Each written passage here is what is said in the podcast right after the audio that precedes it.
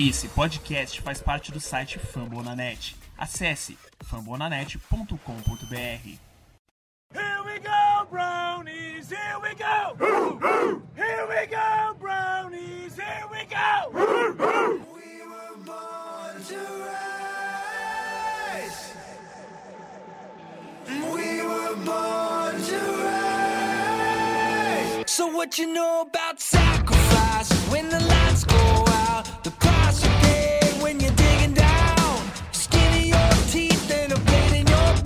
What you know about hope? What you know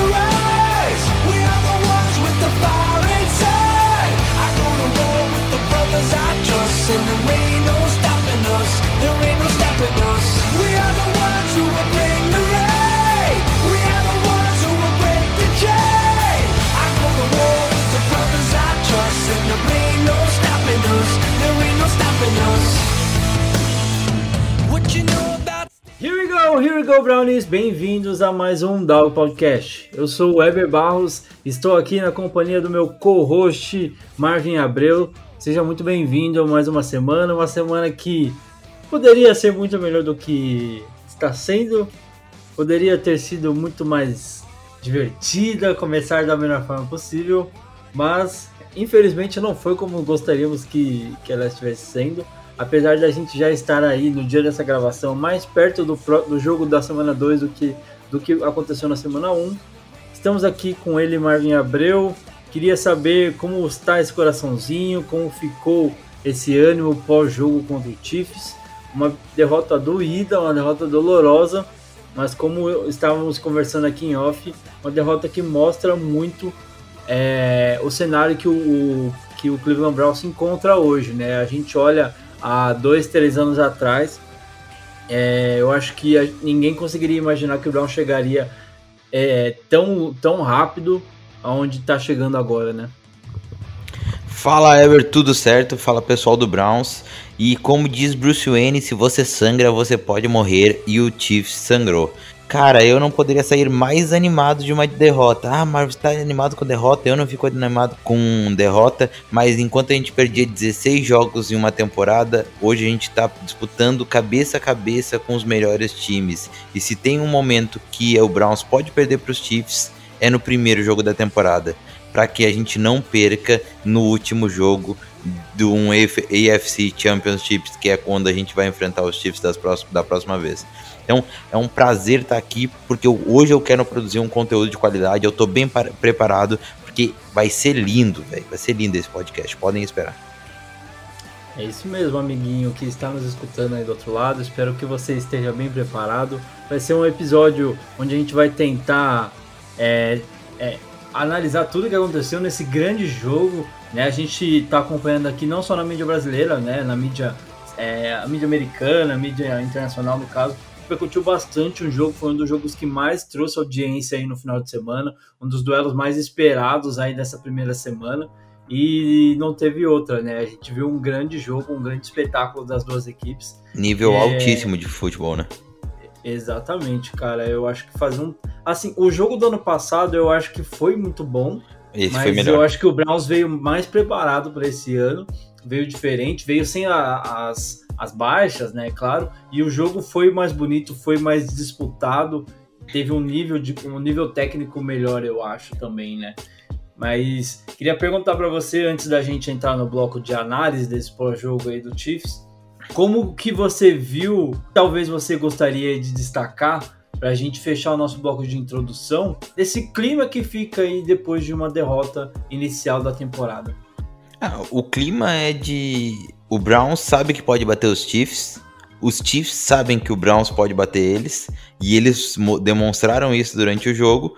Mas o clima, óbvio, né? Como eu disse, né? A gente não fica feliz com uma derrota. Mas do jeito que a gente perdeu, pra quem a gente perdeu, como começou a temporada e o que a gente mostrou é animador. Então, o time sabe que tem que trabalhar mais. E isso, cara, isso é muito bom, sabe? O jeito que o Stefanski lida com tudo, né? O jeito que a gente espera que esse time lide com, com essa derrota. É assim, ó, eu espero muito que o Browns faça aquilo que vem fazendo depois de cada derrota, né? Melhorando e é, é muito louco, né? É muito louco. A gente, eu quero muito falar sobre o, o quanto esse time cresceu nessa off-season, né? Conforme esse jogo e tudo que a gente pode esperar, porque é um time que é muito bem treinado, cara é incrível a evolução do Browns e enfim, vamos conversar mais, não quero dar, não quero dar spoiler do que a gente tem preparado e, e das análises. Tá certo, então, meu querido amigo, a gente vai fechando o nosso bloco de introdução. Vamos começar aqui com a análise do pós-jogo entre Cleveland Browns 29 e Kansas City Chiefs 33. Jogo que aconteceu lá em Kansas City. O Browns viaja na semana 1 para enfrentar o seu último adversário na temporada 2020 e a gente vai falar muito mais sobre isso agora.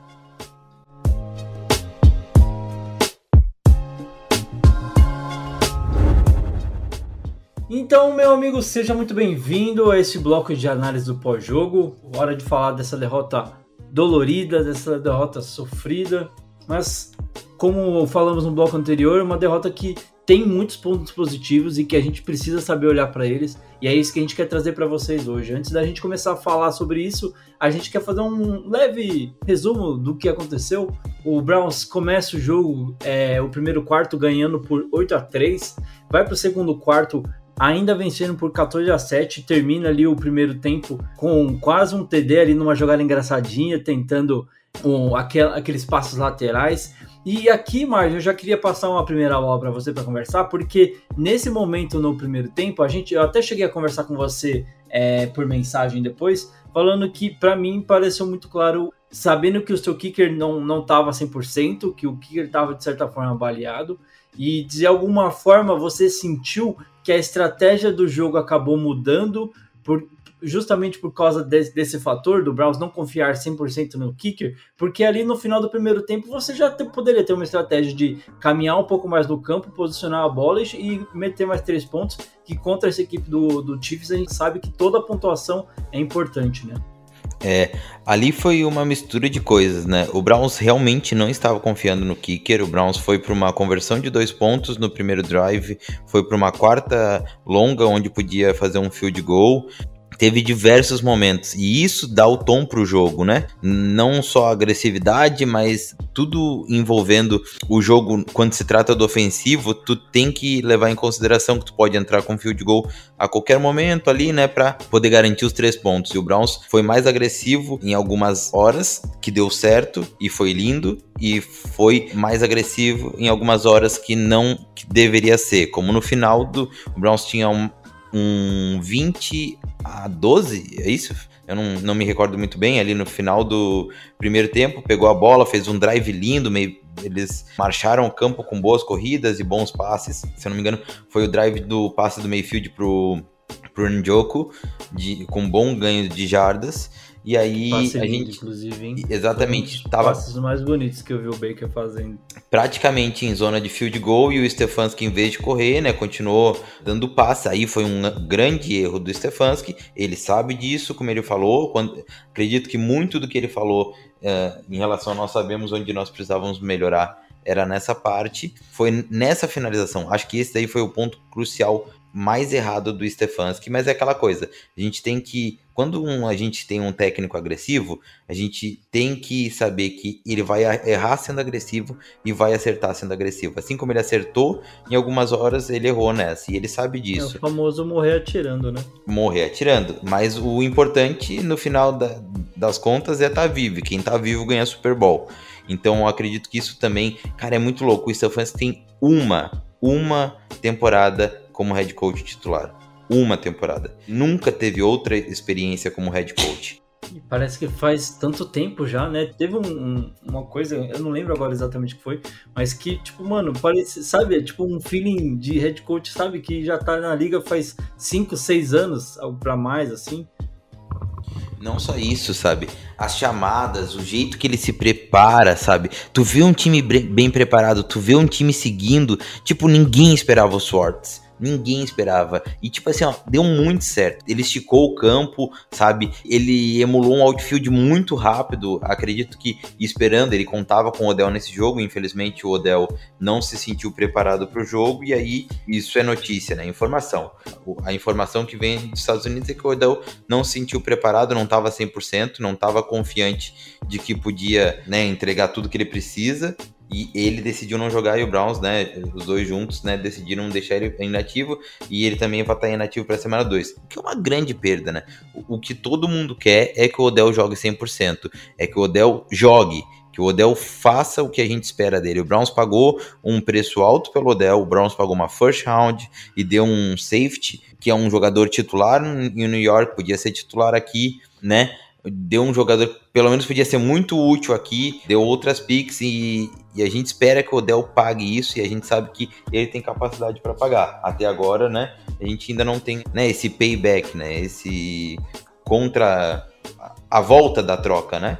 E a gente uhum. espera que o Odell uh, traga isso, né? Ele, como ele, a gente viu ele na sideline, viu ele falando com os Swartz, viu ele nos treinos, viu já, a dedicação já dele. É uma pegada diferente do, do ano passado, né? Acho que é, é, tudo bem que ele se machucou, ele machucou no começo da temporada, então eu acho que dá até um uma brochada, mas agora você vê que o cara tá ali, já tá na pegada, falou, mano, daqui a pouco eu vou estar em campo, eu quero estar com vocês tá, ele tá ali querendo estar tá junto, né? Isso é diferente já. Eu sei que tem muita gente que, que tem um, uma apreciação maior pelo Odell. Eu acho ele incrível como wide, wide receiver. Ele ainda precisa melhorar para mim como jogador do Browns, entendeu? Mostrar mais para mim, para que a gente tenha amor. E tudo que a gente quer é isso, não é, Eber? Que, que, que a gente. Eu quero virar ídolo, eu quero que o Odell vire ídolo em Cleveland. Eu quero que ele tenha uma estátua do Odell na frente ele do, chegue num do First com que o Landry tá, tem hoje, né? O Landry, o, o Landry é um monstro espetacular. Ele já é um monstro sagrado da história do Browns. Ah, mas não ganhou nada. Mas, mano, é que você, é, o que o Browns era quatro anos atrás, isso é incrível. É, o Browns era a pior franquia da história dos esportes americanos, sabe? Era absurdo o, o que é o Browns de 99 até 2018, 19. É absurdo, é absurdo. O Browns de 99 a 2019 é ridículo de ruim, é uma coisa pavorosa. E foram anos tristes. E o que o Browns é agora é luz para os torcedores de Cleveland, sabe? Então, então eu fico feliz com derrota assim. Eu fico uh, muito. Eu acho o ídolo o cara que nunca ganhou nada aqui. Por quê? Porque ele mudou uma cultura o Landry mudou a cultura, o Garrett ajuda a mudar a cultura, o Baker ajuda a mudar a cultura, e esses caras já são ídolos. Eles podem não ganhar num, nada e quem sabe sair daqui a dois anos, mas o que esses caras fizeram para mudar o Browns e tirar o Browns do ostracismo, na NFL é muito mais difícil tu sair do ostracismo do que na NBA, que tu, tu pega um rookie e ele muda e te leva a ser um time de playoffs, uh, do que uma MLB. Uh, que né, é mais fácil tu subir de patamar, sabe? E vai pegar a NFL, velho. É 53 jogadores, tu precisa de um quarterback, tu precisa de um bom coach staff, é muita coisa para uhum. dar certo para te chegar lá. E o que a gente, o que aconteceu com o Browns e as peças, né, que fizeram isso, são caras que vão ser lembrados para sempre na história da franquia. Então a gente tem que agradecer, muito grato ao Landry, muito grato ao Baker, Miles Garrett, Joe Bitonio, esses caras que, que mudaram o Brown de patamar para a gente poder estar tá aí hoje brigando com os Chiefs, perdendo, mas brigando. Então é isso, né, Eber? Uh, a gente espera que o Odell chegue nesse nível. Então aí o Browns retorna pro, pro terceiro quarto e acaba sofrendo ali 10 pontos do Chiefs, mas ainda consegue manter a liderança, né? E vai para o último quarto ali vencendo por 29 a 26. E aí, na verdade, até antes do, desse 26 do Chiefs é onde as coisas começam a desandar.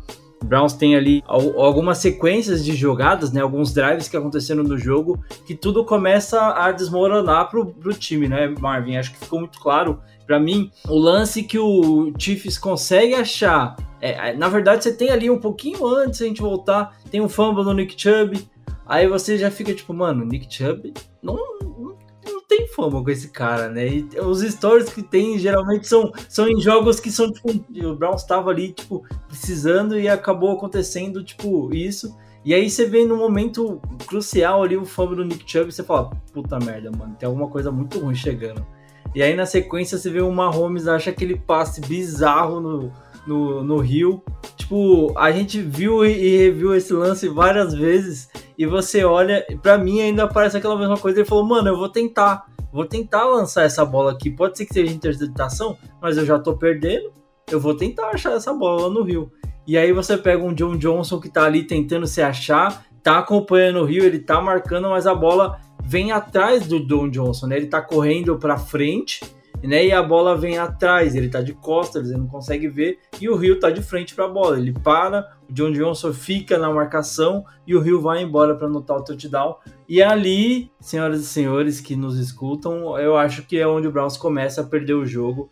Na sequência, você tem um drive, é um train out do Browns, que o Browns não consegue fazer muita coisa. O Chiefs volta para campo, a, é, consegue encostar novamente e as coisas vão acontecendo. O Kelsey e o Hill começam a achar mais buracos ainda do que já estavam achando nessa defesa do Browns, que começa também a sentir a parte emocional do jogo, acho que dá para dizer assim, né, Marcão? E aí depois. 100%, porque foram três takeaways muito juntos, é, três takeaways de lideranças, né?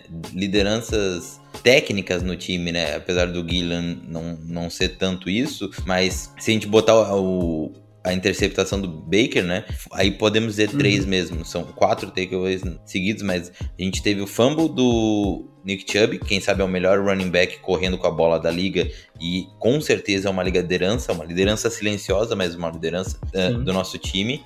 Aí em seguida o John Johnson. Do o, sim, ah, não, teve, depois o, teve o TD, né? O Browns foi pro segundo tempo ganhando de 22 a 10. Depois o Chiefs faz 22 a 20, o Browns faz 29 a 22. Aí, nesse momento, tem o fumble do Nick Chubb, um takeaway de uma liderança técnica do time. O Nick Chubb, que é uma liderança, por exemplo. Todos os jogadores gostam muito do Nick Chubb, ele é um dos melhores running backs da liga. Na minha opinião, o melhor running back correndo com a bola da liga. Tem só três fumbles na carreira, né? Então não é uma coisa que a gente espera do Nick Chubb. Após isso, teve aquele touchdown super rápido, né? Não exatamente na sequência, mas teve o touchdown muito rápido do Chiefs, né? Depois de ter capitalizado o fumble. Uma jogada, 75 jardas. 14, seg 14 segundos de tempo de jogo. Perfeito, Weber. Infelizmente, outra liderança técnica do time, né? Que é o John Johnson, que chegou com muita expectativa e jogou bem, não jogou mal mas que teve esse erro crucial, né? Num passe. Não sei se pode conferir, concordar comigo, mas o passe foi desesperado do Mahomes, né? Ele pensava assim, uhum. ó, é, não tem mais. Tô, tô, aqui na linha de.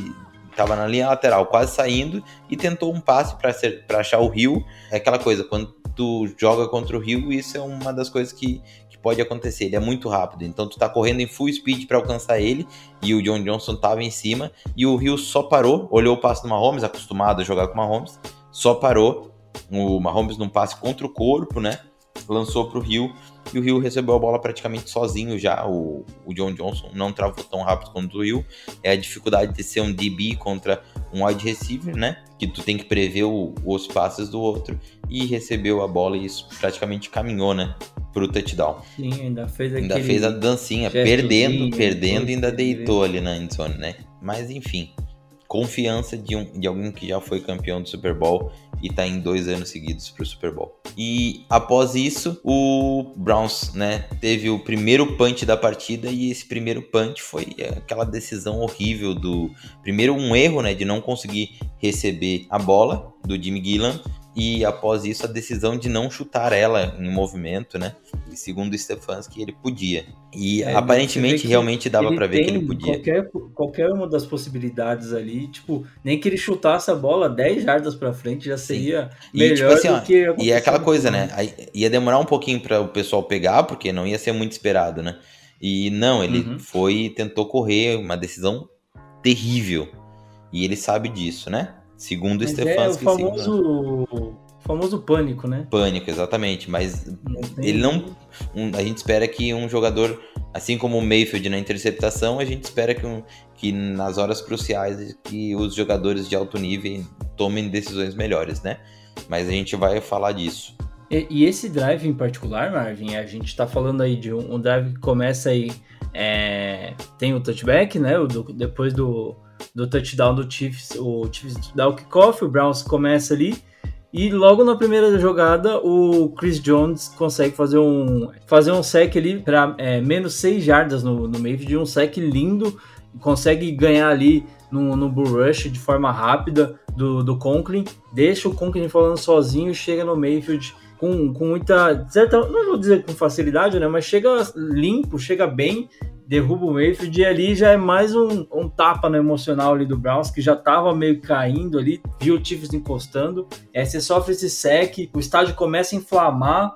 Aí o Browns não consegue se achar, vai para uma train out e aí vem esse desastre do fumble do No primeiro punch do, do jogo, né? Isso já no, no quarto quarto.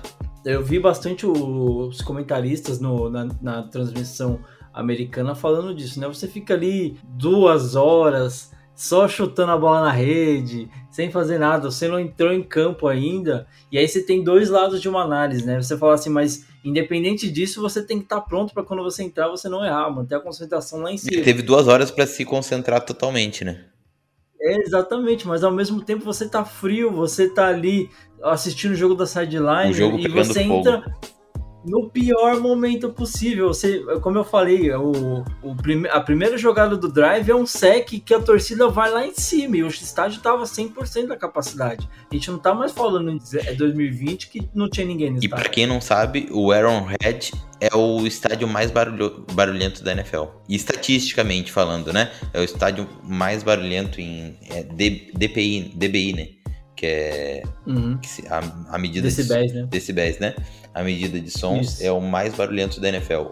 O mais difícil de jogar em relação a barulho da torcida. Então, assim, é, eu, eu entendo as pessoas que condenam o Gillan, eu entendo o lado de, de cobrar o profissionalismo dele, mas ao mesmo tempo eu, não é um, a minha opinião é que não é um caso de tipo, ok, vamos colocá-lo na cruz e crucificá-lo. Tudo é de como ele vai. Como ele vai reagir, né?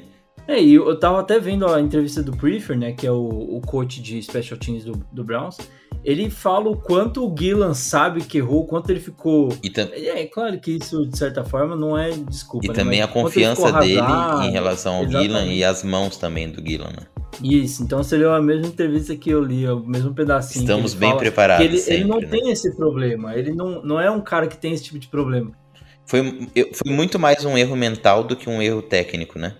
Exatamente, eu acho que você pega essa entrevista e assiste o, lance por todas as câmeras possíveis, você vê que é um erro fora da curva, é um erro do momento, é um erro do calor do jogo, que poderia acontecer com qualquer um, como a gente já viu Lembrando que o Gillan, ele, ele é escocês, né? Ele não tem essa. Ele, ele- tem muitas coisas que ele teve que aprender novo em relação ao futebol americano, porque ele não é um, nativo, um né? É nativo, né? Ele não jogou futebol americano desde que, sabe, desde que nasceu como o primeiro presente de uma criança norte-americana é uma Aham. bola de futebol americano, né? O cara já sabe, já nasce sabendo o playbook, basicamente, né? Sim. Então é tipo. É, é muito louco, mas esse tipo de decisão idiota dele, eu acho que um kicker norte-americano não tomaria. Principalmente porque um kicker norte-americano não se, não se colocaria em risco de correr contra um linebacker. Tu não, acredita, tu não pensa isso? Que ele, ele confia tanto na, na força corporal dele que é a segunda vez que ele corre em situações que ele não precisaria. Exatamente. Mas eu, eu acho que a, a primeira que ele correu, a- eu lembro até do, do fake. é, fake. Foi o field goal, fake punch, né? Que foi Uhum. contra o Ravens. Ravens. Ravens ou contra o Steelers? Eu não lembro agora. Acho que foi contra o. Foi no primeiro jogo, né? Que ele sofre um fumble também, inclusive, se não me engano. E então é um, é um segundo erro, é, assim, bizarro que a gente vê. em- dois Mas anos aí do Gillan. O Gillan é um, mas cara, é um cara que... que. entrega muito, né? É, entrega, É um mas entrega muito pra gente. de verdade, Eber, eu vou discordar um pouquinho. Eu gosto do Gillan, é um cara consistente, assim. Mas eu acho que ele tem que subir para um próximo nível. Se esperava muito dele, ele jogou muito bem, foi um dos melhores points da NFL no seu primeiro ano. Mas eu acho que ele não atingiu um próximo nível. E eu espero isso dele, sabe? Mais perfeição nas coisas, sabe? Mais consistência, Uhum. sabe? Quem sabe agora com, com essa. Porque assim, eu acho que naquele primeiro erro dele, é, por mais que tenha sido muito focalizado o que aconteceu, não foi tanto quanto vai ser esse. Então eu não sei, talvez seja um divisor de águas pra gente ver o que vai acontecer com ele, né? Se vai ser um cara que tipo, vai conseguir lidar com isso e dar aquele turnaround, deslanchar de vez, ou se é um cara que tipo, Vai ficar sem terminar o confiança, ano né? ali tendo é, atuações ruins e medianas, e o Browns vai ter que limar ele no final da temporada. aí, a gente tem que ver o que vai acontecer. O Browns pega a bola de novo, né, Eber? Só pra finalizar ali essa rápida né, introdução ali do que aconteceu no jogo. O Browns pega a bola de novo com 29 a 33. Sofre um sec no primeiro lance e no segundo Mayfield sai da pressão e toma uma mãozada nas pernas e tentando jogar a bola ou pro wide receiver ou pra fora.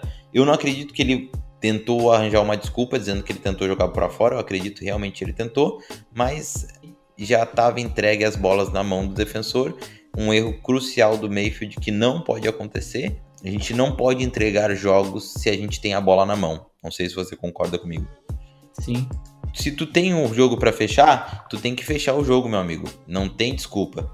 Um erro crucial do Mayfield, que jogou espetacularmente bem. Tava tendo um jogo semi-perfeito, foi o quarterback mais preciso da primeira rodada da, da liga, né? Da primeira rodada da liga.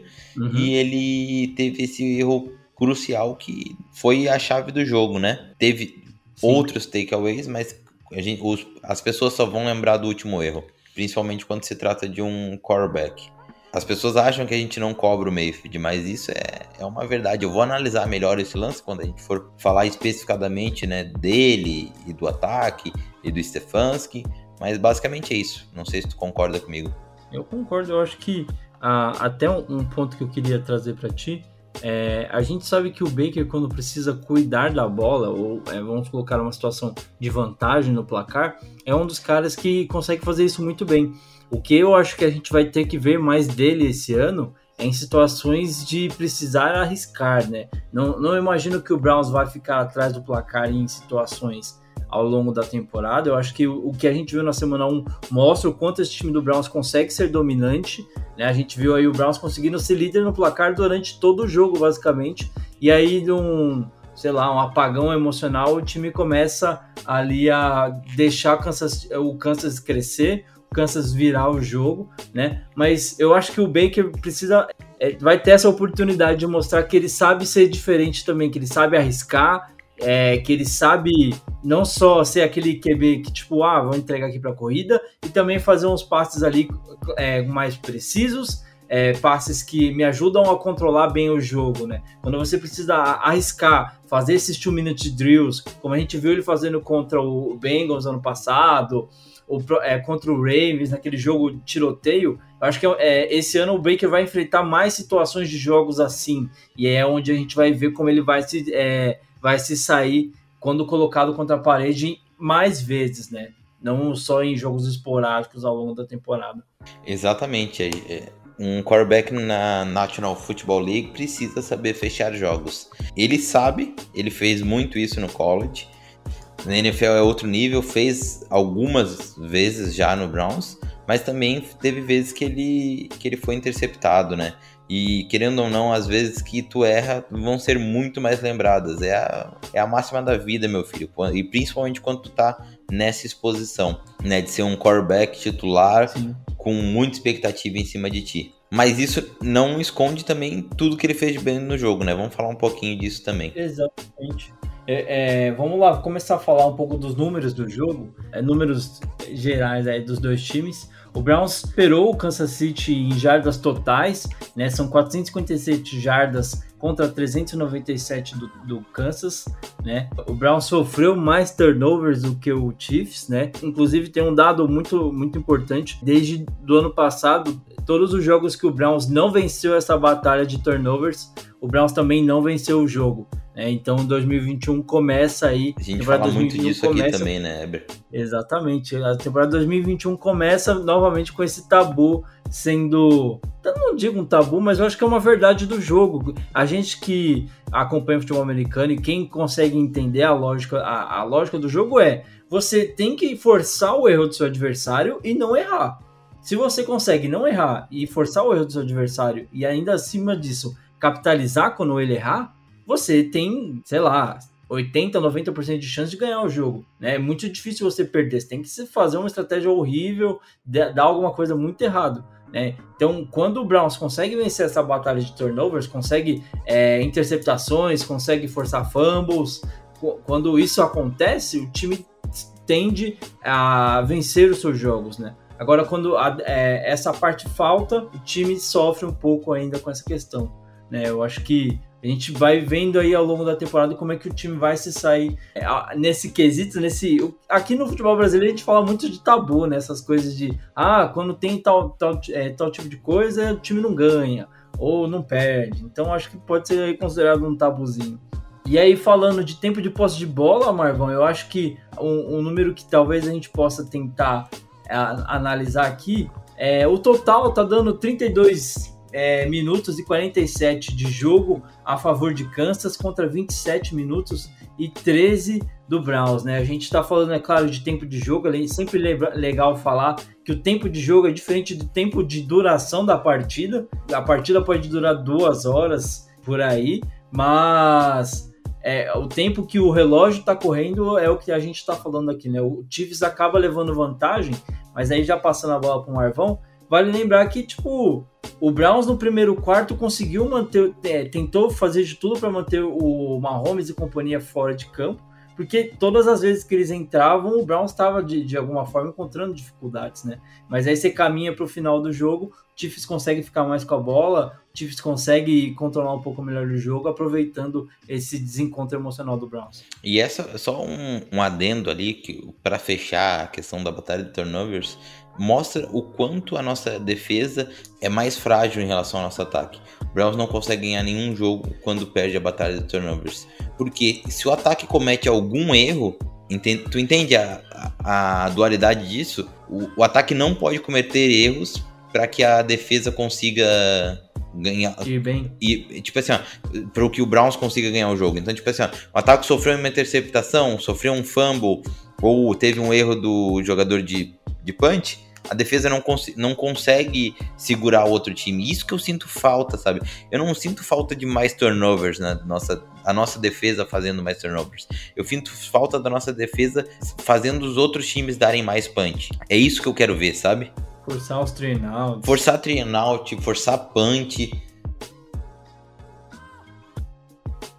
Parece que sempre cede muitas jardas, né? Óbvio, primeiro jogo contra os Chiefs, todos os times sofrem contra os Chiefs, mas eu realmente espero que pelo menos até a metade da temporada, até a bye week, o, a defesa já esteja nesse cenário, sabe, de ser um fator decisivo para o time. E aí, falando um pouquinho mais aqui, número de conversões de primeira descida, o Browns fechou aí com 24 convertidas contra 21 do, do Kansas. Eu acho que mostra o quanto o Browns foi, de certa forma, teve um ataque efetivo no jogo.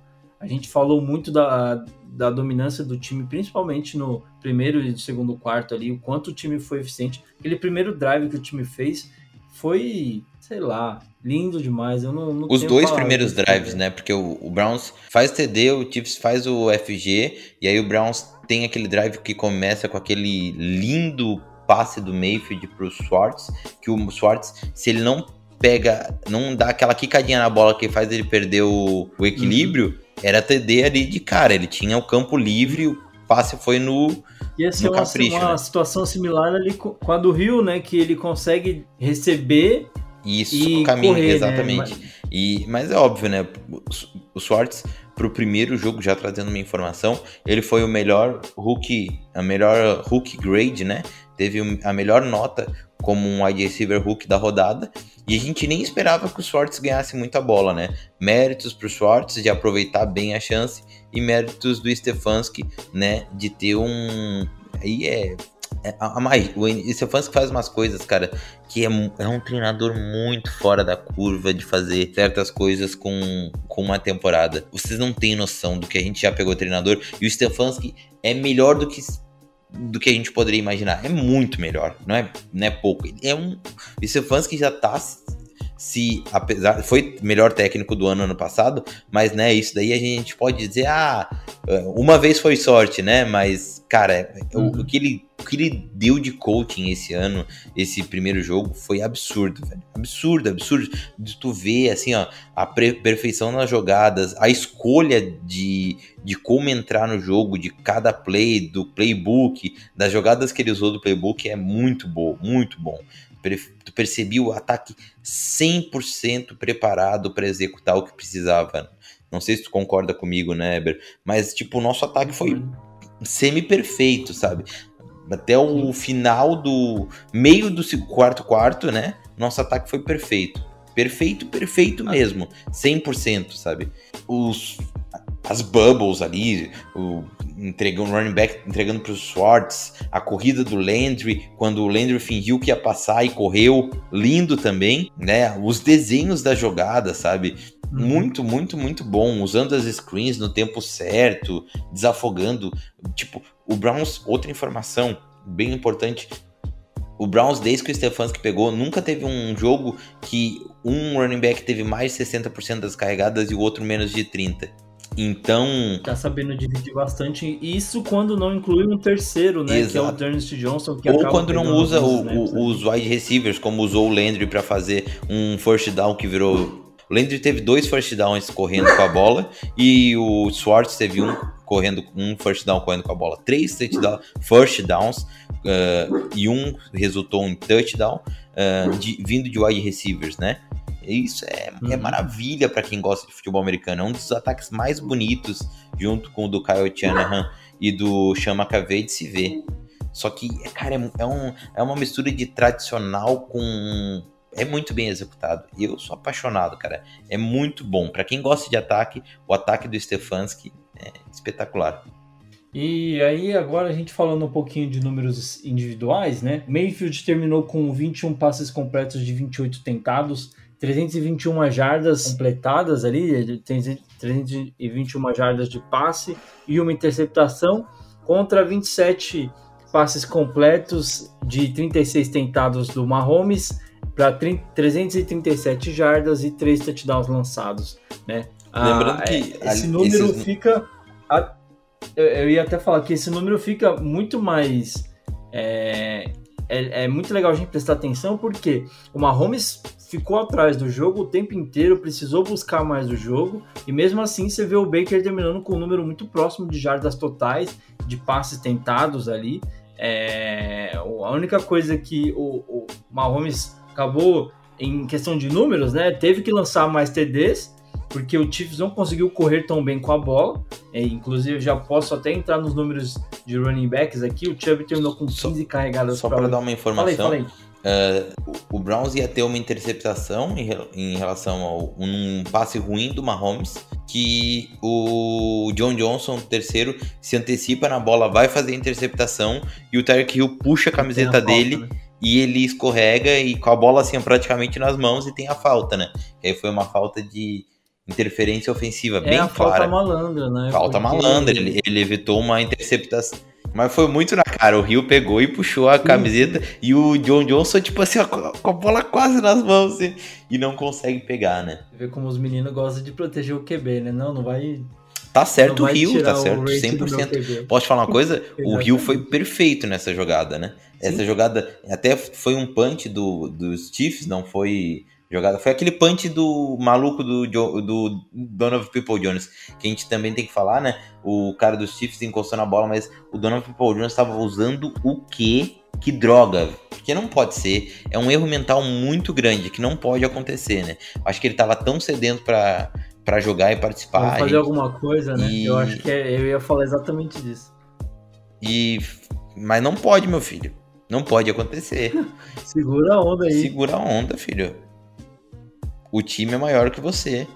E pra gente dar sequência aqui, então, eu ia falar dos números dos running backs. É, o Chubb terminou o jogo com 15 carregadas para 83 jardas, uma média de 5.5 é, jardas por tentativa. A mais longa para 18 jardas e dois touchdowns marcados.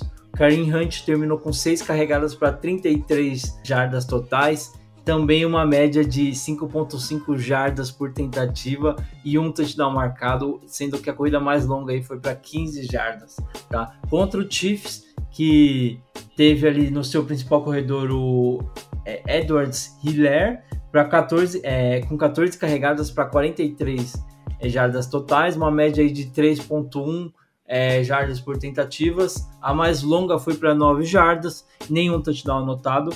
E o segundo melhor corredor do Chiefs foi o Mahomes, com 5 carregados para 18 jardas, uma média de 3.6 e um touchdown anotado. E aquele touchdown, eu vou te falar, me lembrou, ó, podem me xingar do que vocês quiserem, mas me lembrou a defesa de 2020 do Browns, que todo mundo ficava olhando o cara correr assim e ninguém batia no cara, velho. Que raiva que me deu aquilo.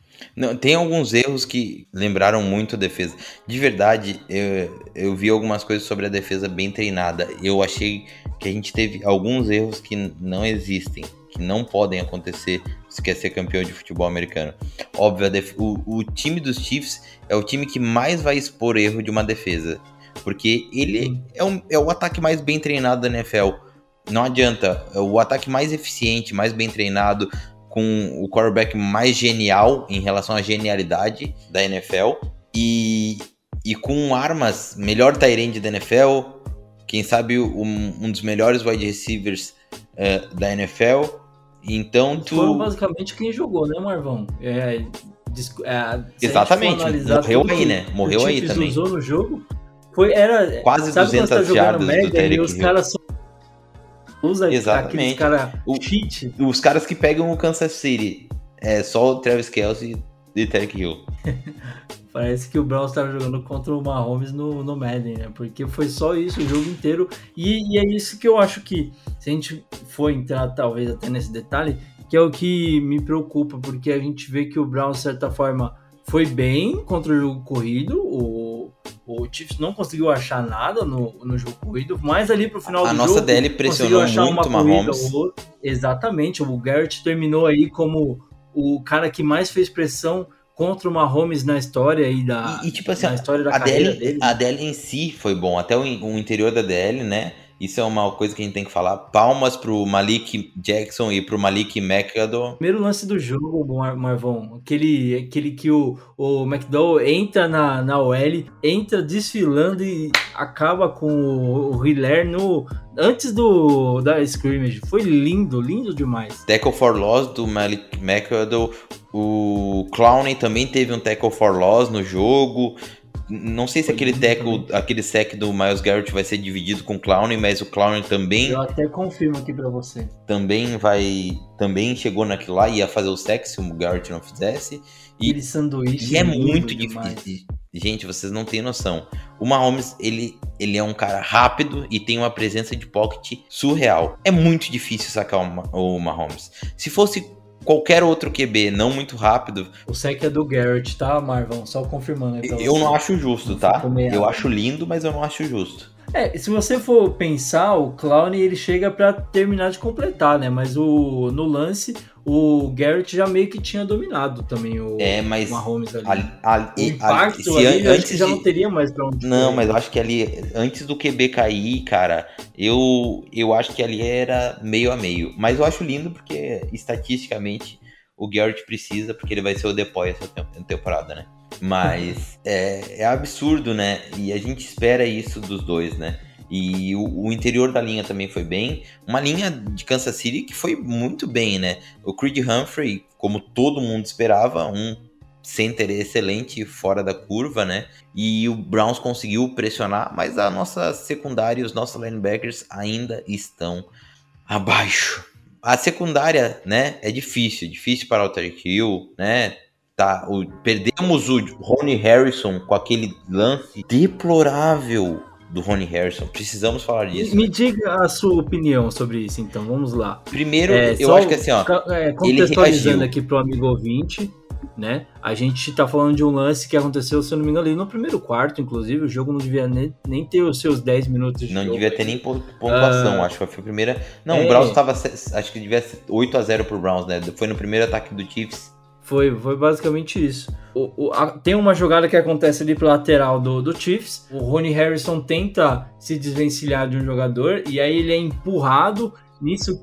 Então ele tenta sair ali do. terminar o, o, tackle, né? E aí nisso ele é empurrado pelo membro da comissão técnica do Chiefs. Nisso ele acaba. é, enquanto ele é empurrado, ele tá tentando tirar o pé ali, acaba meio que pisando no jogador. E Aí foi um, deixa a um empurrão pra agressivo, você, né? Se você achou que ele. É, exatamente. Se você acha que o, o Harrison pisou de propósito, se você acha que foi sem querer, deixa pra você olhar o lance e tirar sua própria conclusão. Não, pisou, pisou, pisou. A minha opinião é, ele ficou, o que que o Rony fez? Ele, ele, tava, ele não pisou, ele tava botando o peso do pé só em cima do, do jogador dos Chiefs. Aí o, o técnico vê e empurra ele. E aí, quando ele empurra, ele empurra de volta o técnico. E o empurrão do técnico foi forte, tá? Uhum. O técnico foi mesmo, foi meteu o bração, porque pegar um Rony que é um cavalo e tu lançar ele pra trás não é fácil. E aí o Rony foi lá e deu um empurrão mais forte. Minha opinião é, cara, deixa o jogo seguir. Entendeu? Porque o técnico também errou. Ou tira os dois, ou deixa o jogo seguir, tá ligado? É, Se faz de louco. Isso foi, esse foi o erro. Tinha que ter. Então, a regra, pelo menos o que eu lembro de, do que a regra fala é flagrante, ela é punível com ejeção. E a do Rio foi pega em, flagrante, né? Tanto que tem a revisão depois, eles checam e ele é ejetado. Agora, o erro pra mim é ter mantido o técnico em campo. Não ia fazer diferença pro Browns ter um técnico expulso? Não ia. Eu acho que não. Não, não vai fazer diferença. Mas acho que pra cara moral, tá apesar que ainda, aquele- mas- naquele momento tava todo o jogo do Browns e o primeiro tempo foi todo isso, mas por, um- por uma questão de moral também, eu acho que, tipo, devia ejetar os dois, entendeu? Mas Sim. Eu não ejetaria nenhum dos dois. Tipo, ah, errou, beleza, ia me fingir de louco, entendeu? Só que, porra, o técnico foi malandro, né? Meteu a mãozona no cara e aí, sabendo que se o jogador, puta, um técnico a menos ou um técnico a mais ali na sideline, não ia Pois é, e pro Browns acabou fazendo bastante diferença, né, Marvin? Se a gente pensar que você passou aí boa parte da pré-temporada se planejando para jogar com John Johnson e, e Ronnie Harrison, você termina o jogo jogando com John Johnson e MJ, MJ Stewart, Stewart. né, safety, né? Ele fez uns dois, três passes defletidos ali bons, cara. MD Stewart, tipo, principalmente ali no começo, logo que ele entrou, ele foi bem, né? Sim. Eu- então, esse é o ponto que eu vamos, eu- vamos aproveitar que a gente está falando de defesa e eu queria falar contigo. Você falou que a secundária do Browns ela não foi tão bem, mas eu acho que um ponto que seria importante de destacar é que não é um melhor jogo do mundo para você analisar o que, que essa Mas eu, secundária é, eu falei ser. isso. Se tem um time que, né, como eu disse, se tem um time que pode explorar, que pode expor teus erros, é o Chiefs. Mas muita gente nova, né, Eber? Sim. E, e é justamente isso. Você pega o pior jogo possível para você começar a entrosar esses caras. E mesmo assim, você ainda tem amostras individuais e talvez ali coletivas de, de cobertura que você consegue ter um grupo muito melhor do que você já teve no passado. Aquela jogada do Ward que ele acompanha o Rio de ponta a ponta, na hora que o Rio vai fazer o catch, o Ward fala assim: aqui não. E dá um tip, mano, você acompanhar a rota do Rio na velocidade do cara e conseguir tipar o passe, foi uma jogada linda demais. O, Jo- o John Johnson teve o erro clássico no final, vai ficar marcado por isso, mas, cara, ele jogou muito bem. Tava muito bem nas coberturas, vários lances que ele chegou bem pra- Leitura, leitura fechar também. Exatamente, é bizarro o nível, a diferença entre Andrew Sandero fazendo uma leitura e John Johnson terceiro fazendo uma leitura. Ah, eu, eu acho que é esses Nem pontos fala o nome, que- nome desse. Edita aí. Edi, editor, corta o, corta o nome, editor. Corta aí o. É, Employer 23. É isso. Então, eu acho que esses pontos a gente tem que trazer aqui pra mesa pra deixar claro pra quem tá ouvindo que, tipo, ok, a nossa secundária não foi tão bem quando ela poderia ir. É por isso que a gente tá fica enfrentando animado, né? possível pra você testar uma secundária que tá iniciando. Talvez se eu pegasse o Chiefs ali numa semana 5, 6, você tivesse um resultado diferente falando de secundária, né? Os caras já estariam ali jogando alguns jogos, estão um pouco mais entrosados e aí você pode ter um desempenho melhor. E é isso que a gente fala tanto desse possível próximo jogo que pode ter no final da temporada, onde o Browns provavelmente já vai ter feito aí 16, 17 jogos, entrosado muito bem, espero que com pouquíssimas lesões, se Deus quiser nenhuma, enfrenta de novo um adversário desse mesmo calibre, mas com, podendo entregar coisas diferentes, né, Marco? Exatamente. O que a gente espera agora é, de verdade, diferente da semana no ano passado, eu, eu vejo esse Brown, se ele tiver o mesmo nível de atuação, tendo mais vitórias fáceis do que o ano passado e, e até de times ruins e médios. Apesar da NFL não é uma liga de vitórias fáceis, mas eu vejo mais jogos que o Browns possa, sabe, passar o carro, vitórias consistentes. Sim. Eu espero mais isso. Para a gente caminhar aqui no nosso bloco, fazer é, um, algumas análises interessantes aqui.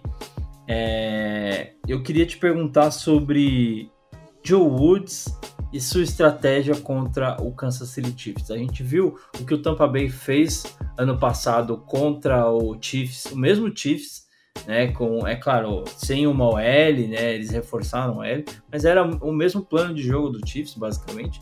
E o Tampa Bay conseguiu ali anular, o Chiefs não conseguiu marcar nada, não conseguiu fazer nada do, no jogo. Eu não sei, eu queria a sua opinião sobre o que você acha que foi a estratégia de Joe Woods. A gente viu que Tarek Hill e o Kelso tiveram muito campo. É, talvez essa fosse a estratégia, tentar deixar esses caras é, receber e você parar eles de alguma outra forma. O que, que você acha que ele tentou fazer e aonde você acha que talvez ele tenha cometido o maior erro ali? Eu, o primeiro grande erro do Joe Woods e que é impossível respeitar ele quando ele faz isso e, e é uma coisa, gente, eu nunca vou conseguir entender o Joe Woods usando o Miles Garrett para fazer cobertura. O tesão que o Joe Woods tem de pelo menos duas vezes por jogo botar o Miles Garrett para fazer cobertura é uma coisa que é inexplicável. Quer fazer cobertura com DE? Tira o Miles Garrett. Porque tu vai cansar, tu vai arriscar uhum. lesão de botar o teu DE, faz, sabe? Faz, fingir que vai para frente, ir para trás, sabe? Mas o Garrett nem, não é nem bom na cobertura, gente. Tu já viu alguma. Eber, tu viu alguma jogada que o Joe Woods bota o Miles Garrett pra, pra cobrir que o Miles Garrett consegue fazer alguma coisa? É, tem aquela que, fator surpresa, mas gente, sério, o, isso é, é, inadmissível, é imperdoável, é um crime capital, é, sabe, inafiançável tu botar o Miles Garrett para fazer cobertura. De verdade, tu, um, um, é muito, é impossível. A gente falou isso, é impossível parar o Travis Kelsey. Só que acha algum matchup que vai dificultar um pouquinho mais a vida dele. É, não, não vai ser colocando o Malcolm Smith com 50 anos na, nas costas não pode. você vai fazer alguma coisa. Jesus, Joe Woods, Jesus. Fala assim, ah, a defesa é bem treinada. Mas, meu Deus do céu, pode ser bem treinada. Se tu, tu chama as jogadas erradas, se tu faz... A defesa é sobre matchup. Bota o Denzel Ward com o Tyreek Hill o jogo inteiro, do primeiro ao último snap. Tu não pode acabar o lance com o jogador mais próximo do Tyreek Hill sendo um linebacker. Tudo bem que a, a, uma coisa que eu percebi bastante é que a maioria das rotas é, desenhadas que o Tyreek Hill corria, elas buscavam fugir um pouco mais dessa cobertura dos corners, né? Elas acabavam, elas acabavam terminando ali entre os safeties e os linebackers, eu acho que é a parte onde o Browns talvez ainda esteja buscando algum ajuste, buscando melhorar, que é um ponto onde tanto o Rio quanto o Kelsey sempre achavam um, um ponto para receber essa bola. É, né? o, o, a, o ataque dos Chiefs, eu falei isso durante o jogo, o ataque dos Chiefs é um ataque previsível em relação ao resultado e imprevisível em relação à execução, né? Porque o resultado, sabe, que a bola vai chegar no Rio e no Kelsey. E a, e a execução é como isso vai chegar, pode ser de mil maneiras. E o Browns descobriu ao menos né, 50 delas durante o jogo. Nossa.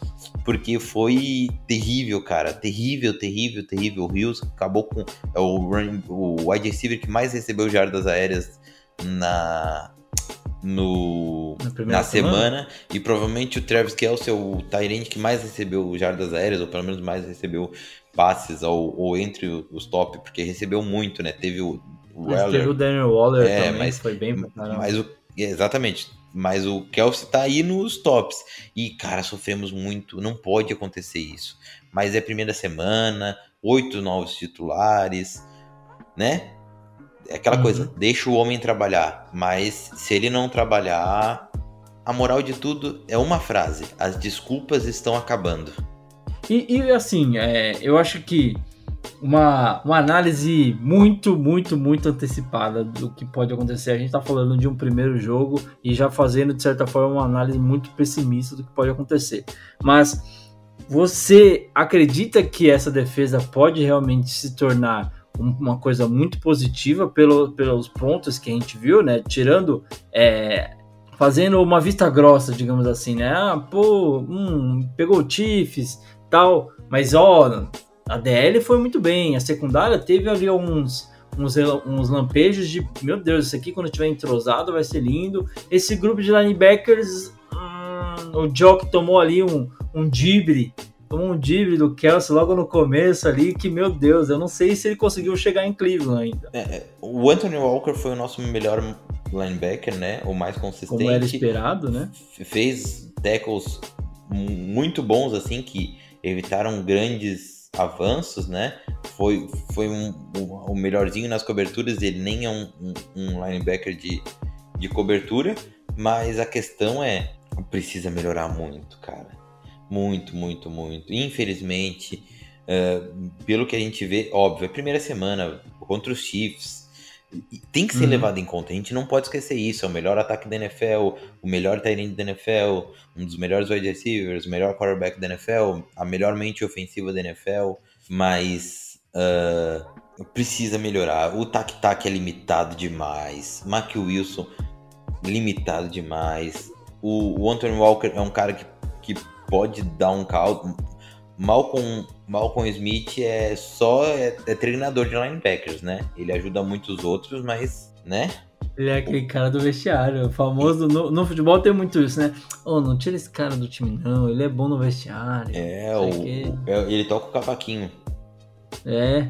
Tu sabe que o- na seleção assim. todo ano é convocado um, um- o melhor ca- tocador de cavaquinho entre, entre os jogadores. Eu, né? assim, sem, sendo honesto, eu acho que o Malcolm Smith, talvez, ali. Não, não, ele não é. Pra, pra fechar uma corrida, Sim, Malcolm sim. Smith ali pra tentar fazer alguma coisa que não precise envolver Ah, mas o Joe, velocidade. o Joe Woods botando o Malcolm Smith no, no, no matchup contra o Travis Kelce, tem mais é que se fuder mesmo, né?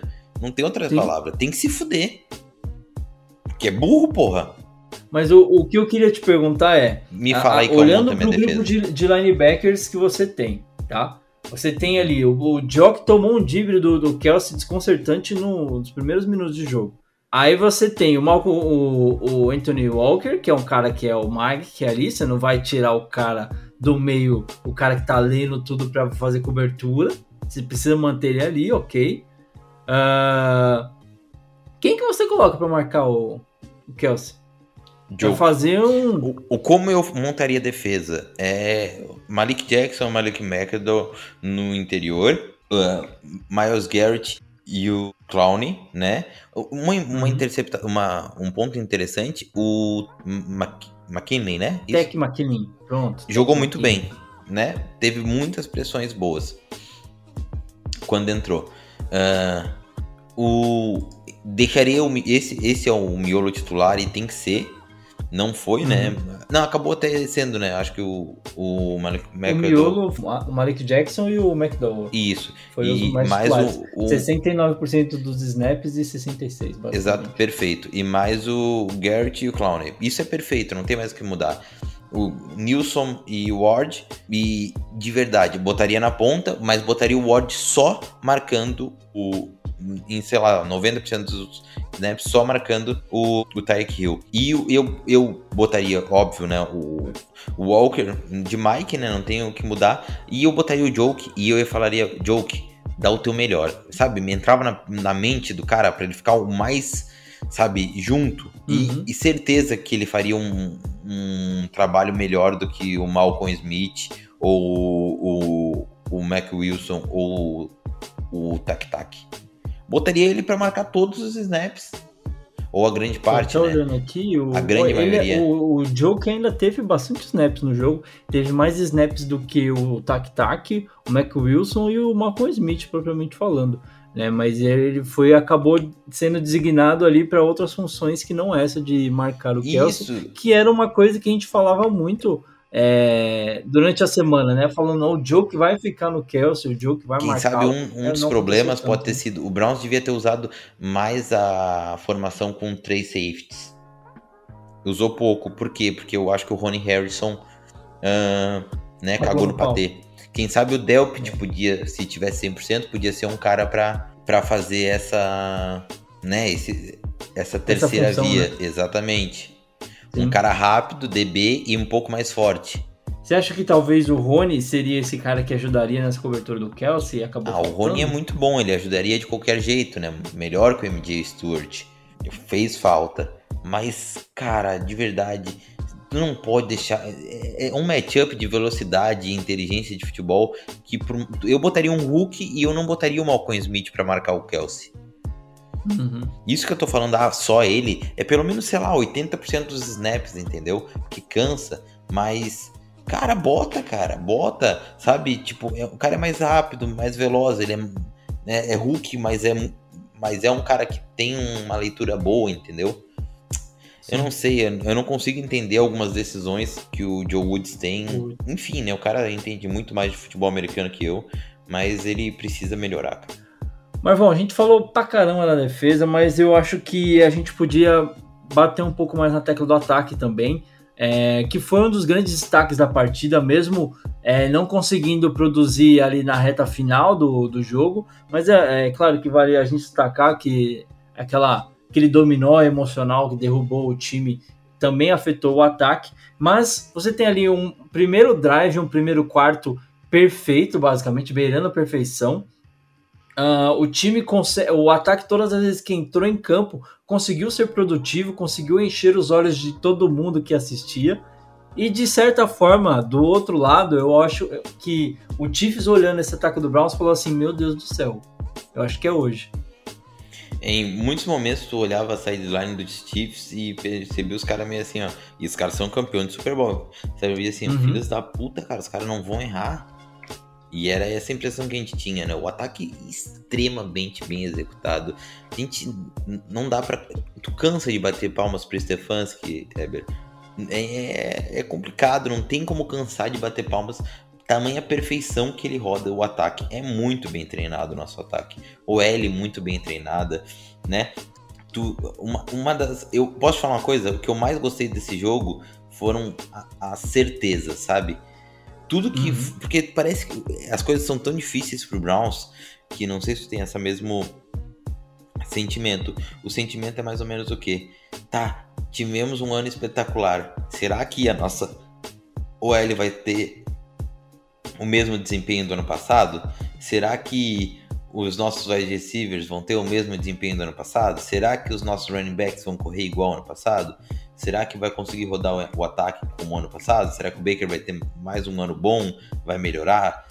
E aí a gente vê esse primeiro jogo, os running backs em seu prime, né? Chubb e Hunt perfeitos.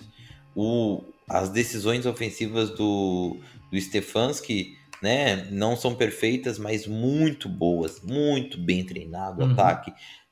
Playbook muito bem montado. Execuções Execuções bem, é, lindas, feitas, né? Poucas faltas. Algumas, mas no futebol americano é normal muitas faltas, mas Eu até- tô muito até menos, procurando aqui o número de faltas totais do Browns no jogo. muito menos faltas do que antes. Ah, né? Não tivemos muitos drops, tivemos um drop do Swords que, que eu me lembre, que não. em- cruciais no caso, né? Mas nem dá pra É, chamar ó, de o Browns drop. teve cinco faltas pra, é, que culminaram em 30 jardas de penalidades contra 5 do Chiefs para 36 de penalidades. Né, Não, tivemos dois drops. Aí, mas o, o mais ali que a gente vê foi aquele dos Swartz que nem dá pra chamar de drop, porque foi o DB foi perfeito, né? Foi Ele pegou a bola. foi de- defendido o passe, né? Ele É, não foi, perfeito, foi, foi, assim, ó, o cara tem que ser muito bom ali pra não, não deixar essa bola cair, né?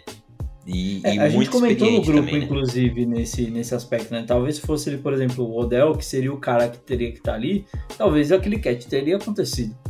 O Landry, sim. que é um cara muito raçudo, tem é, essa característica de receber esse tipo de Não, passe. e às vezes tem mais casca, né? Já pega de um jeito que Sim. fique mais difícil. Mas foi, o, o DB foi perfeito, né? É, Ali é Sim, muito mais tava méritos muito dos DB do que deméritos do, do Swartz. Então, o, o ataque foi muito bem rodado, né? As decisões ofensivas muito boas, né? Alguns erros, né? Como os erros foi mais no fin- nos finais dos quartos, né? No final do primeiro quarto e no final do segundo quarto. Uhum. Ah, do- não, perdão. No final do primeiro tempo e no final do segundo tempo. Esses foram os principais erros do, do Stefanski, né? Ele podia ter arriscado um pouco mais no, no final do segundo tempo e podia ter arriscado um pouco menos no final do primeiro tempo.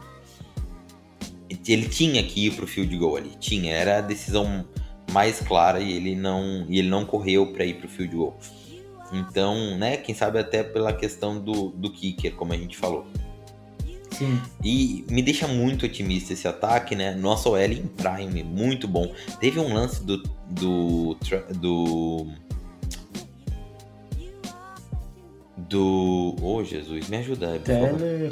Te- teve um lance do Wade Teller que é lindo, cara. Que ele toma o spin e ele volta com o spin e consegue bloquear o cara, né? Mostra a tamanha habilidade, raciocínio rápido, velocidade dele e, né, nas, nas proteções, o nível que ele tá jogando e parece ser o mesmo nível da temporada passada, né? E, Sim. e é muito legal ver isso, de, né? De um cara que a gente tem aquela coisa, será que ele vai mostrar o que ele mostrou no passado? Será que ele ainda vai continuar sendo um dos melhores guards? Uh, Bitônio, o melhor gua- guard em, em, em ranking de, de nota, né? Em grade Foi muito bem. na, foi muito na bem. semana 1 e JC Tretter o melhor center em ranking de grade da semana 1. A OL do Browns inteira, melhor ranking de grade da semana 1 em pass protection e ranking geral. Uh, Mayfield, o quarterback mais preciso da semana 1, uh, o melhor quarterback né, no, no geral em relação a, a números ali, se for ver de uh, eficiência, né? Mais passes acima do que era esperado. Então, os passes mais difíceis, aqueles que não se espera que o quarterback consiga fazer, ele foi lá e fez. Então, ele fez o melhor com plus 15%, plus mais 15%, né? Essa parte do código pode parecer babaca. Mas mais 15%, né? No ranking de eficiência de passes que não se espera que ele, que ele consiga fazer e 300, mais de 300 jardas. Uh, então, uh, o Baker só nessa semana já tem mais jogos de 300 jardas do que o Lamar na carreira inteira. Isso é importante se falar. e, Ai, ai. e, cara, é aquela coisa, precisa fechar melhores jogos, né? É, nem tudo são. São. São flores, sabe? Stefanski e Baker Mayfield precisam fechar melhor. E eles falaram isso, precisam ser melhores. Porque o Browns é um time que é Super Bowl contender, né, Eber? Isso é uma realidade hoje. Super Bowl contender, certo? É, eu acho que é um time que você olha e fala, cara, tem tudo que tá ali, tudo que tem ali pode levar o time a chegar muito mais longe do que foi na temporada passada. Se tudo que tá ali tiver potencializado ao máximo, com certeza esse time vai brigar por um Super Bowl. E- Mas é, eu acho que ainda tem alguns cis que eu, Eber, gostaria de ver se confirmando antes de falar assim, cara, esse time tá pronto. Porque eu acho, como a gente falou hoje, é, é um primeiro jogo e é, é, é, é duro estar aqui fazendo essa análise. Mas ainda tem muitos cis se é para se tornarem realmente verdade, para que eu consiga falar assim, ok, agora eu tô vendo um time que vai mais longe do que foi no passado, com certeza, né? É uma coisa, o Browns precisa conquistar e a hora é vencedora e só conquista ganhando muito e ganhando bem. Exatamente. Sim. Tipo assim, ó, o time tremeu, mas um Patriots do Tom Brady não tremeria. Porque eles já ganharam tanto que eles sabem que eles conseguem. Tu entende? E essa casca é muito difícil de ganhar. Mas são só ganha um Super Bowl. né, Só ganha um Super Bowl quem tem essa casca. São duas situações que você precisa aprender a estar, né? Você precisa saber controlar e, e fechar o jogo. E você também precisa saber estar atrás e buscar o placar, né? Esses times que você falou são times que aprendem. Tipo, o próprio Kansas City ficou atrás do placar inteiro, mas estava ali buscando, tentando, estava próximo e quando teve oportunidade passou à frente do placar. É, e com E certeza, quando é um time que tá na frente, né? é difícil você ir buscar, né? Eles ficavam assim, ó, os caras dos Chiefs pareciam assim, ó, tipo, tá, a gente não vai conseguir, mas a gente pode conseguir. E no primeiro erro eles viram, não, a gente vai conseguir. E aí, três takeaways seguidos. Óbvio, nem todo jogo vai, vai acontecer isso. O Browns pode eh, minimizar esses takeaways e ganhar dos Chiefs. E os Chiefs sabem disso, o Browns sabe disso. Só que os Chiefs também sabem que eles são muito bons no futebol. E que Uhum. eles podem ganhar de qualquer um. Eles já ganharam de todo mundo. Então, é isso. O Browns não ganhou de todo mundo. Então, às vezes, falta essa coisa. Será que eu vou conseguir ganhar? Ou, tipo, cara, de verdade, se bate na nossa cabeça, também deve bater nas cabeças dos jogadores. Tipo assim, ó, puta, vou entregar esse jogo. Pode. Depois do maluco. primeiro takeaway pode não acontecer, mas depois do segundo. É, meu amigo. E psicológico é muito importante no futebol americano. Com certeza. É, tanto que a gente viu como o Browns acabou sofrendo aí, como a gente E, já falou e o estádio vezes. dos Chiefs é hostil demais, demais, demais, demais, demais. E inclusive, falando de estádio hostil, a gente vai agora pro nosso. Já vamos entrar no nosso bloco de, de pré-jogo contra o Texans. O Browns agora está se preparando, inclusive, para ter uma vantagem a seu favor nesse quesito, né? Que é importante demais você ter um estádio cheio a seu favor. A gente viu o quanto que o Browns sofreu lá em Kansas, mas agora vai ter essa vantagem a seu favor, né? E é- é- vai ser interessante ver como o time vai conseguir se comportar perante sua torcida, uma torcida ali ansiosa para ver esse time jogando em casa. Né?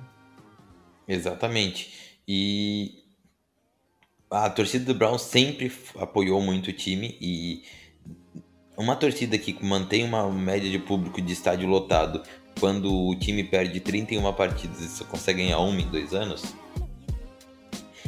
não existe fã mais apaixonado que o torcedor do Browns. Exatamente.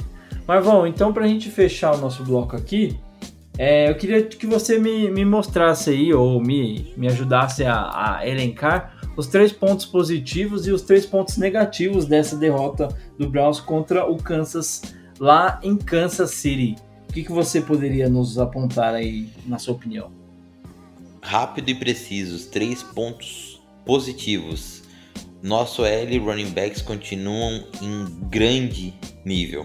Segundo ponto positivo, o rookie ah, Anthony Schwartz esticando o campo e sendo aquilo que, que o Browns fez, né? Draftou ele para ser. Terceiro ponto positivo, alguns flashes da defesa, principalmente Malik McAdoo uh, sendo disruptivo no interior e alguns flashes da secundária, né, que a gente pode melhorar e Miles Garrett sendo o cara que mais executou pressões na semana 1. Três pontos negativos. Primeiro ponto negativo, uh, erros mentais, como a interceptação do Mayfield, que não pode acontecer. E nisso já entra o segundo ponto negativo, é decis decisões erradas em momentos cruciais do jogo. Erros mentais também entram a interceptação do a, o fumble do Nick Chubb e o, o punch errado do do Do Gillan. do Gillan. E o terceiro ponto negativo que eu acho que assim, ó, é um pouco mais pelo acúmulo, não só por essa defesa, não só por esse jogo, mas Joe Woods precisa melhorar os matchups defensivos em relação ao que o ataque apresenta para ele. Tá certo então, eu acho que tá bem elencado aí esses 3-3, os três prós, três contras. Um jogo, é, digamos assim, uma virada cachapante do, do Chiefs. Quem é torcedor do Chiefs com certeza foi dormir muito feliz depois de passar o jogo muito apreensivo ali, o jogo inteiro muito apreensivo. Mas vou te dizer que foi uma estreia amarga, né, Marvão? A gente passou ali Posso, o ano inteiro, a gente passou a coisa, semana inteira, Heber? o domingo inteiro esperando até as 5h25 e aí aconteceu isso. muita gente botando o Browns abaixo em relação a os melhores times do em Power Ranking, mas o Browns seria o time número 1 um se ganhasse os Chiefs na semana 1. Com certeza. Foi muito 880 esse, Por- essa análise nos Power Ranks, né? Foi muito 880, tipo, ah, o Brown, o, o Bills perdeu dos Steelers e estava na frente dos Browns perdeu dos Chiefs. O Steelers era, sei lá, quinto e o e foi num jogo terrível, cara, terrível, terrível. O jogo, quem viu Bills e Steelers foi de chorar, velho, muito ruim. E o Browns e o Chiefs lá em segundo, primeiro na maioria dos Power Rankings. E que eu Não, acho teve- merecido. teve O Browns colocou Browns também não é o melhor o- time, porque teve erros mentais, mas tinha que estar, né, top 5. Browns é um top 5 hoje, o time da liga. Isso é indiscutível. É, é Browns, é, né, Buccaneers, um, Chiefs, Chiefs. ah, Seattle, Rams e Browns. Acho que é o top O 5. Arizona teve- fez uma primeira se- semana muito boa também. né? O, o Texans, próprio time que a gente vai enfrentar, né? Foi dominante, muito bem treinado nessa semana. Palmas pro David Cooley, que né, temos que dar o braço a torcer. Foi o técnico mais crucificado durante a escolha de head coach mais Aham. crucificada. E ele entregou um time preparado para vencer na primeira semana, né? Apesar de ser contra o Jaguars, né? Mas é o Texans. Pegou todos os Uhum. refugos da NFL e fez um, uma sopa que um deu time caldo. ok. É. Não E existe bobo na NFL, então. meu amigo. É, e é exatamente nesse ponto que eu queria bater, aproveitar o seu gancho pra gente encerrar então aqui o nosso bloco de análise do pós-jogo contra o Chiefs. O Browns agora volta para Cleveland, recebe o Texans e é disso que a gente vai falar. Bora pro nosso bloco de pré-jogo aqui no Dow Podcast. Continua com a gente, a gente já retorna.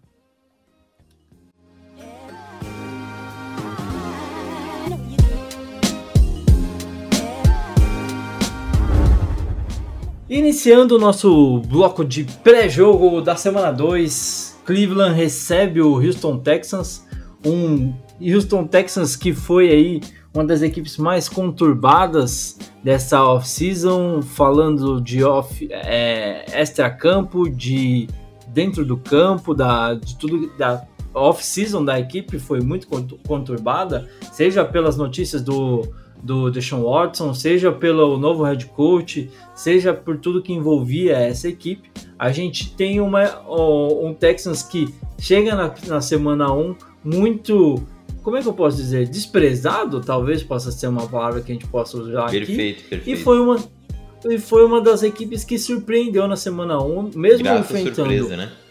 Exatamente, mesmo enfrentando um adversário que é, a gente sabia que poderia não ir tão bem por N motivos, um head coach estreante, um QB calouro, uma equipe, uma equipe que também está em rebuild, vale a gente falar. Então, um- foi um duelo de rebuilds, a gente está falando aqui, né? Texans e, e Jaguars fizeram o duelo de rebuilds na semana 1, teve melhor sorte. A equipe do Texans, que é justamente o próximo adversário do Browns, que venceu por 37 a 21 o Jaguars em casa, né? Jogando lá em Houston.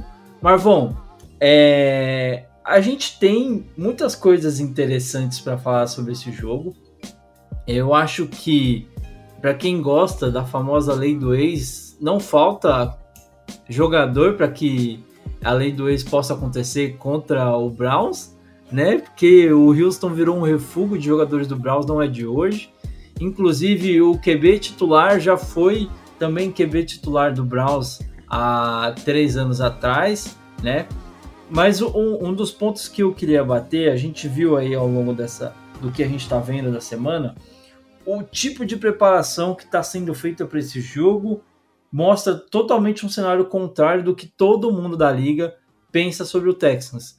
É, queria saber a sua opinião, o que, que você viu a respeito disso. Essa notícia que a gente viu a respeito dos Stephans, queria que você trouxesse para o nosso amigo que está ouvindo a gente o tipo de preparação que o Browns está fazendo para esse jogo contra o Texans.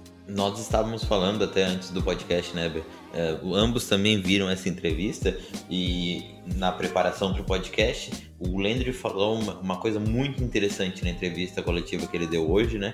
Que a todo momento, todo momento, em toda oportunidade que o Stefanski tem, ele fala assim, ó, só para lembrar, os Texans estão 1 a 0 e nós estamos 0 a 1. Então, em todo momento ele fala, eles têm um recorde positivo, nós temos um recorde negativo que é para não achar que já ganhou, porque os caras estão com recorde. Hoje, o Texans é um time mais próximo do Super Bowl do que o Browns, ela mais próximo dos playoffs, né? Tem uma vitória e o Browns não tem.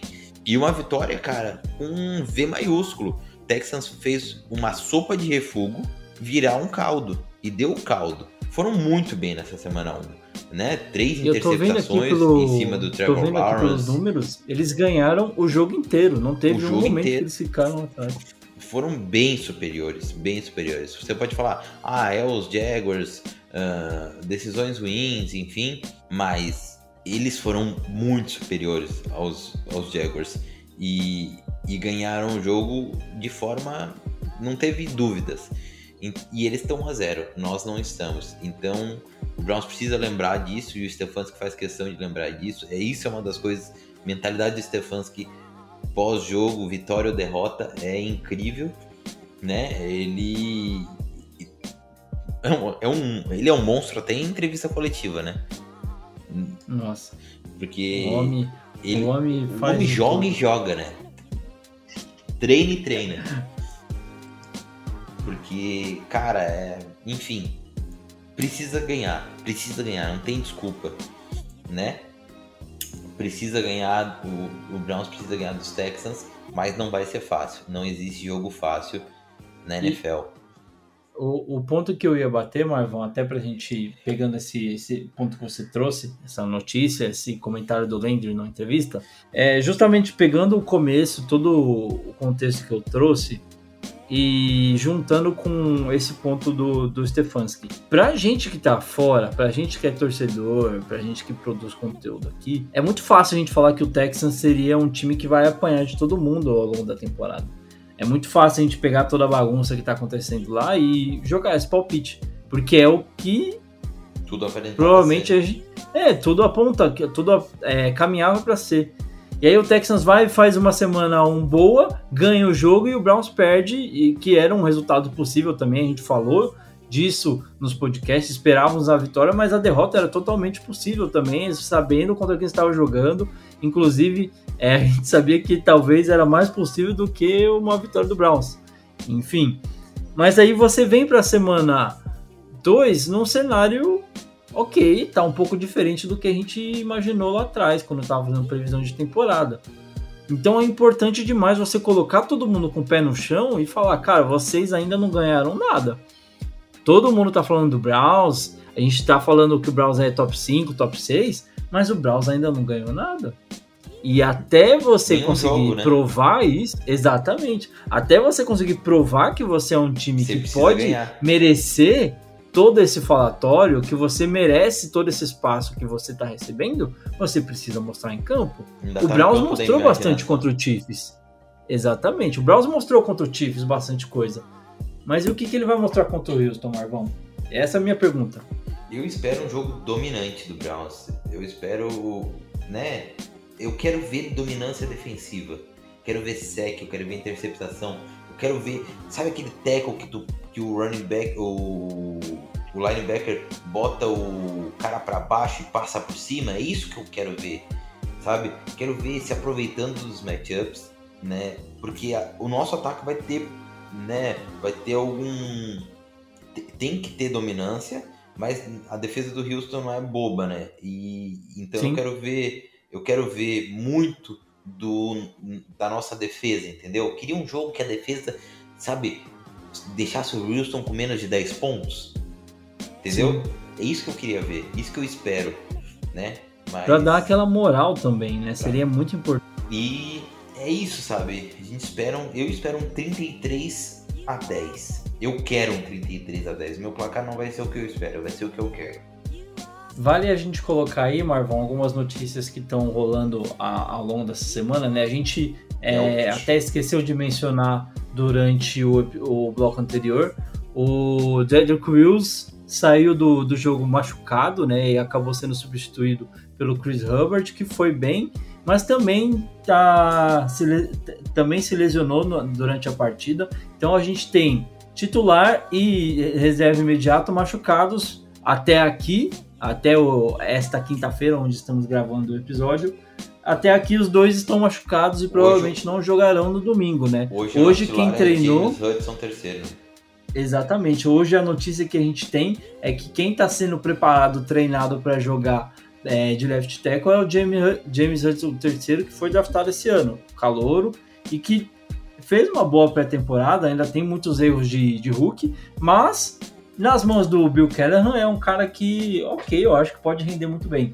E dentro de uma OL muito bem estruturada, vale dizer isso também, né? Se fosse na OL do Browns há 3, 4 anos atrás, esse menino ia estar tá perdido.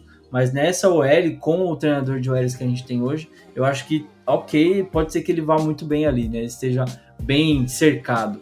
E outra notícia também que o Marvin acabou comentando aí durante o, o último bloco é que o Beckham novamente fica de fora dessa partida, né? Uh, tanto o Beckham quanto a comissão técnica estão ali de acordo de preservá-lo para que possam aproveitá-lo da melhor forma possível e evitar uma, uma, uma, uma, uma antecipação de um retorno e acabar prejudicando essa recuperação dele, né? Eu acho que não tem motivo para ter pressa também, né, Marvin? Você está falando de um cara que quando vier pode fazer muito, ajudar esse time a, a, a virar, é, subir de patamar também, né? Falando, se tem uma ameaça é, muito diferente de profundidade de campo, de correr, de um cara que sabe correr rotas como ninguém, né? Então é, ajuda o Browns a subir de patamar, né? E exatamente por isso eu acho que é o Browns está muito espera, bem de. Pelo menos, né?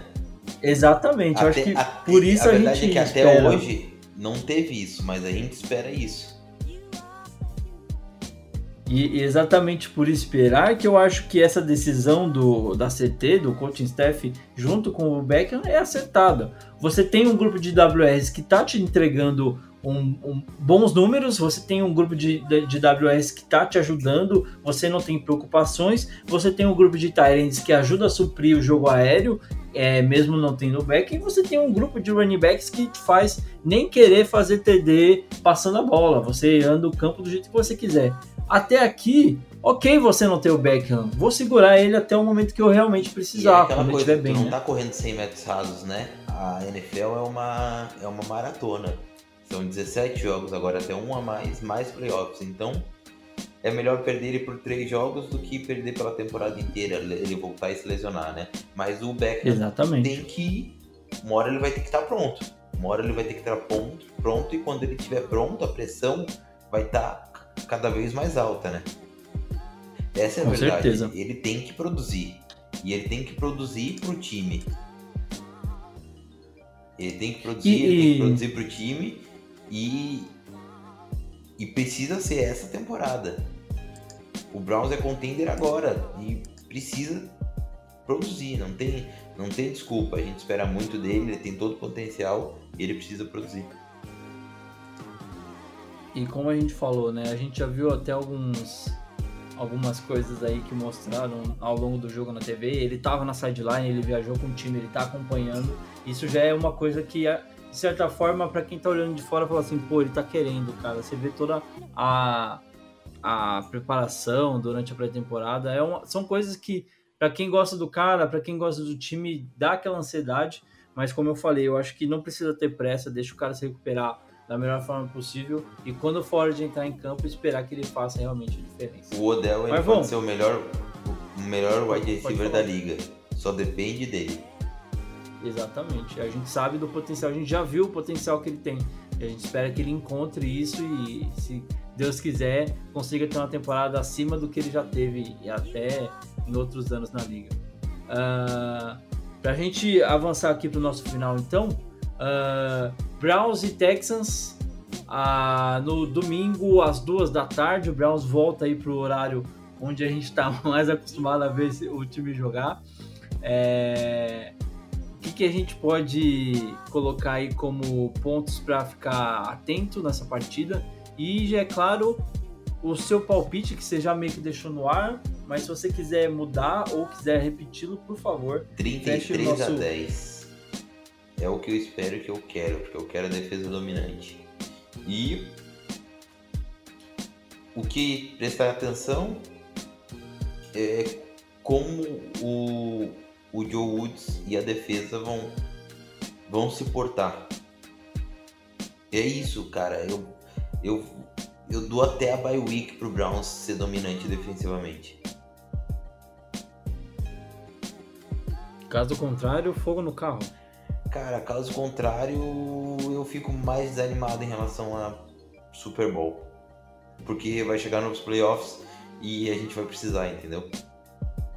Foi muito do que aconteceu no passado, né? Chega meio que aos trancos e barrancos, e aí, quando realmente precisou, ok, defesa precisa ser faz diferença. É, jogou bem contra os Steelers, né? Que tem seus problemas ofensivos, né? E que vinha numa queda ofensiva. E. Mas contra os Chiefs não foi suficiente, nem perto. Aí não adianta o ataque fazer tudo que fez. Se a defesa não entrega o mínimo.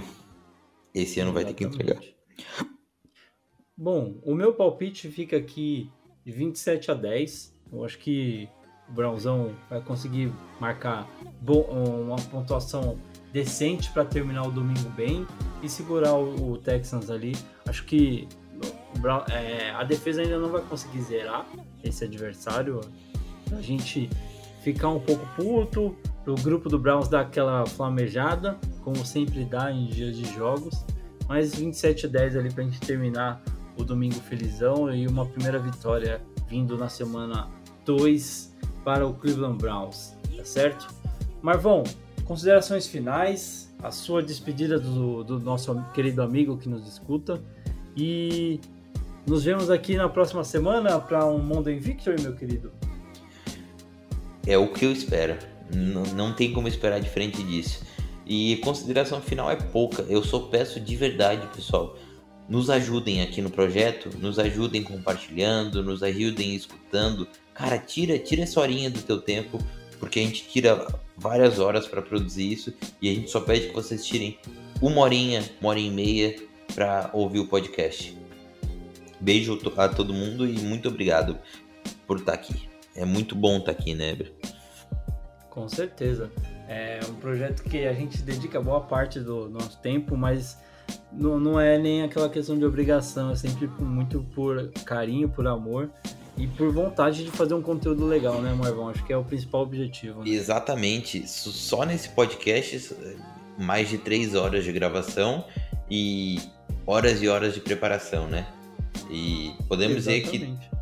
No mínimo, uma, sei lá, oito horas de prepara... oito horas ao total, né? Entre gravação, preparação, edição.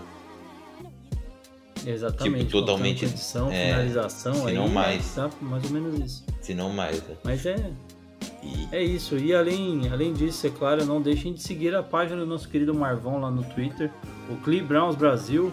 Você encontra as notícias também do, do Browns lá no perfil do Marvin. E é claro, não deixem de seguir as- os nossos conteúdos nas redes do DalPodBR, arroba DalPod Brasil, no Twitter, no Instagram, no Facebook, lá no Fambonanet, fambonanet barra DalPodBR. várias matérias saindo esse ano, né? Exatamente, a gente tá É aí com um Murilão, hein? de matérias legal, Murilão deitando o cabelo, E o Pedrinho também Pedrinho chegando para ajudar nos jogos. Exatamente, o time do Dalton pode trabalhando bastante, até porque eu espero que o Browns dê trabalho pra gente esse ano, né, Marvão? É isso que a gente quer no Hum. final das contas. nada mais justo do que ele nos dar trabalho até o Super Bowl. Eu quero fazer. Quero análise do Super Bowl. março. Eu quero, exatamente, eu não quero férias não, filho. Exatamente. Vambora então. Meus queridos, agradecemos demais a sua audiência. Obrigado por ter nos escutado até aqui. Fiquem com Deus e continuem acompanhando o Dogpod BR nos seus, no seu principal agregador de conteúdo, seja no Spotify, seja lá no, no site do Famulanet ou em qualquer outra plataforma que você escute. É, fique de olho, coloque aí o lembrete para você sempre receber o, quando sair um episódio novo. E é claro, não deixe de prestigiar a gente nas redes que a gente já mencionou. Continue cu- curtindo, compartilhando e divulgando com seus amigos. Tragam torcedores do Browns para cá, meus amigos. E também, se você ainda não faz parte do grupo no WhatsApp você está perdendo tempo, procura a gente em uma dessas redes que a gente mencionou. Fala que você quer entrar para o grupo, que a gente te manda o link para você vir ficar com a gente nos dias mais insanos de futebol americano nesse grupo do Pod BR, tá certo? Um abração, fiquem com Deus e até a próxima. Here we go, here we go, Brownies! Tchau, tchau, gente!